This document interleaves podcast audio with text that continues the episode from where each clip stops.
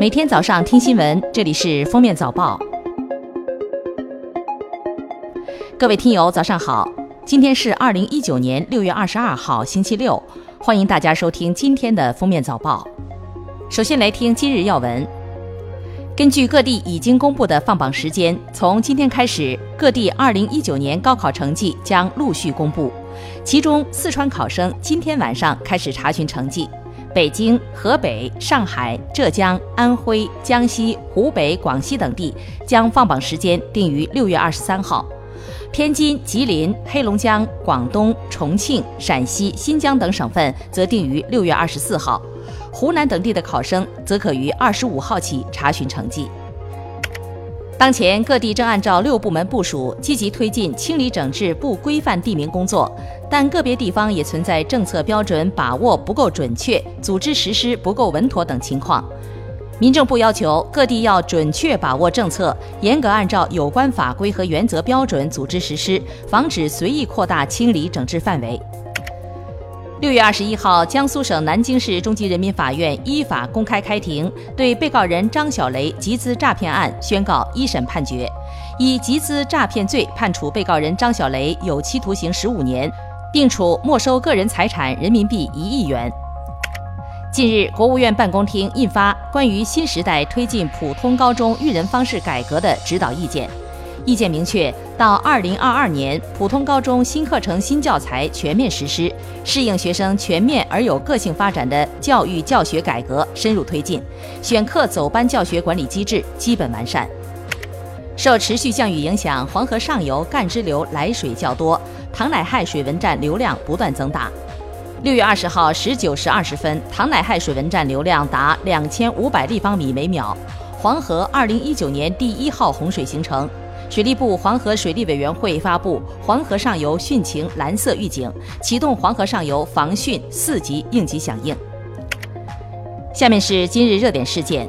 统计数据显示，我国目前至少有一千万心力衰竭患者。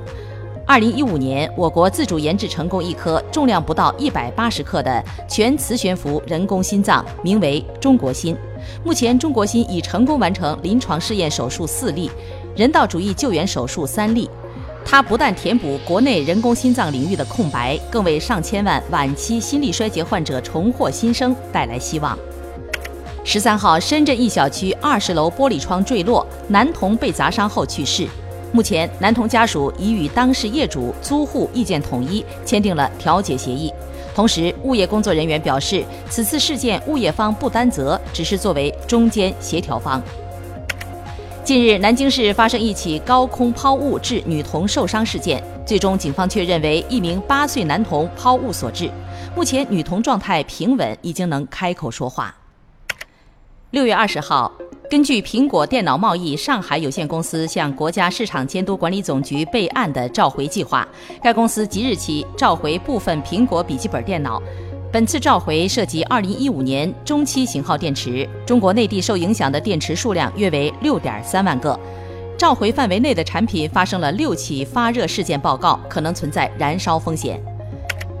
近日，因涉及不规范地名，温州中瑞曼哈顿小区被改名为中瑞曼哈屯一事引发关注。二十号，媒体了解到，该小区目前对外仍叫曼哈顿，但公章已在五年前改为曼哈屯。业主拍摄的照片显示，目前小区正门依然悬挂“中瑞曼哈顿”。六月二十号，湖南怀化警方通报中学跑道埋尸案，该县公安局在扫黑除恶专项行动中查获杜某涉黑涉恶团伙。杜某交代，于二零零三年一月将邓某杀害，埋尸于新晃某中学操场内。死者家属称，杜某系当时的校长外甥。目前案件正在进一步侦办中。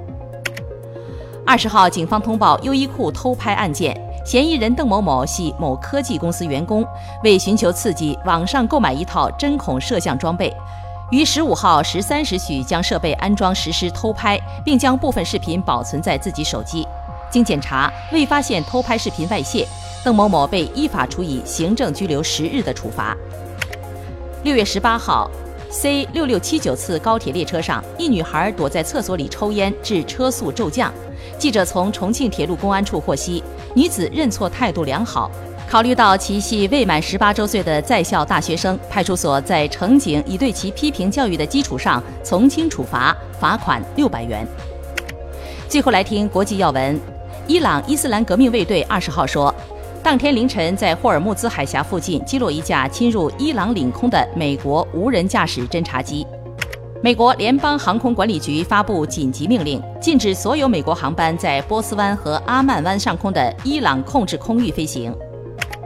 据外媒报道，美国俄勒冈州的一只黑熊经常出现在州立公园附近，还对人很友好，因此附近居民会给它喂食，甚至有人和它自拍。但动物学家表示，由于亲密互动，这只黑熊可能会对人们的安全造成威胁，于是被执行安乐死。近日，一对中国夫妇在赞比亚遭到残忍的杀害。据赞比亚媒体的最新消息，此案的嫌犯已被警方逮捕，他曾在这对夫妇的店中工作。十七号，哈里王子宣布捐款四千七百万英镑给安哥拉，用于排雷。一九七五年，安哥拉独立后，进行了二十七年的内战，埋下了两千多万颗地雷，至今排雷仍在缓慢进行。据悉，戴安娜王妃在一九九七年曾戴护目镜、身穿防弹背心服走过地雷区，此举曾在全球引起巨大的回响。感谢收听今天的封面早报，明天再见。